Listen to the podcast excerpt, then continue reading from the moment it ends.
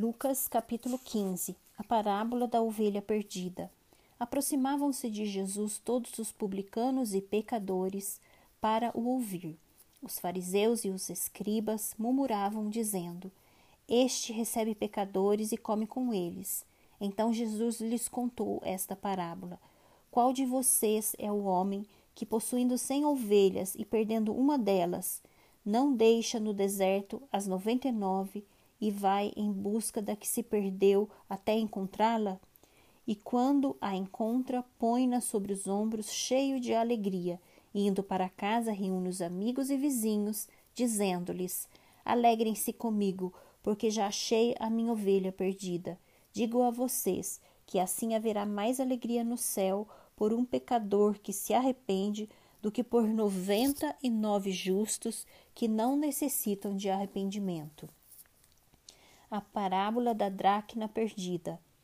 Ou qual é a mulher que, tendo dez dracnas, se perdeu uma delas, não acende a lamparina, varre a casa e a procura com muito empenho até encontrá-la? E quando a encontra, reúne as amigas e vizinhas, dizendo: Alegrem-se comigo, porque achei a dracna que eu tinha perdido. Eu afirmo a vocês que a mesma alegria existe diante dos anjos de Deus por um pecador que se arrepende. A parábola do filho perdido. Jesus continuou: Certo homem tinha dois filhos. O mais moço deles disse ao pai: Pai, quero que o Senhor me dê a parte dos bens que me cabe. E o pai repartiu os bens entre eles.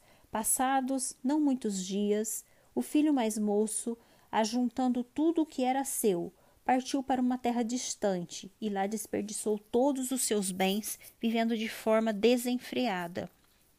Depois de ter consumido tudo, sobreveio àquele país uma grande fome e ele começou a passar necessidade. Então foi pedir trabalho a um dos cidadãos daquela terra, e este o mandou para os seus campos, a fim de cuidar dos porcos. Ali ele desejava alimentar-se das alfarrobas que os porcos comiam, mas ninguém lhe dava nada.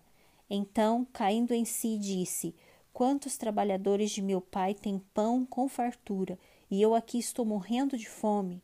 Vou me arrumar, voltar para meu pai e lhe dizer: Pai, pequei contra Deus e diante do Senhor.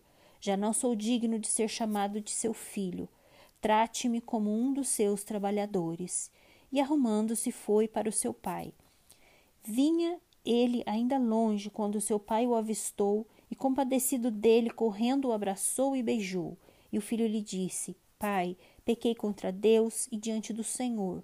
Já não sou digno de ser chamado de seu filho. O pai, porém, disse aos servos: Tragam depressa a melhor roupa e vistam nele. Ponham um anel no dedo dele e sandálias nos pés. Tragam e matem o bezerro gordo. Vamos comer e festejar, porque este meu filho estava morto e reviveu, estava perdido e foi achado. E começaram a festejar.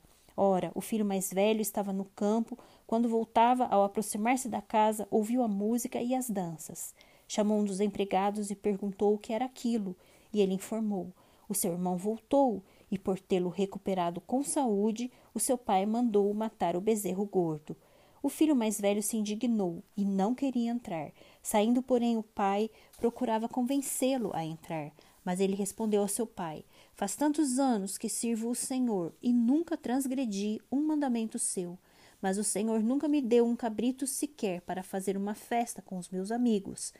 Mas quando veio esse seu filho que sumiu com os bens do Senhor, gastando tudo com prostitutas, o Senhor mandou matar o bezerro gordo para ele então o pai respondeu: Meu filho, você está sempre comigo, tudo o que eu tenho é seu. Mas era preciso festejar e alegrar-se, porque este seu irmão estava morto e reviveu, estava perdido e foi achado.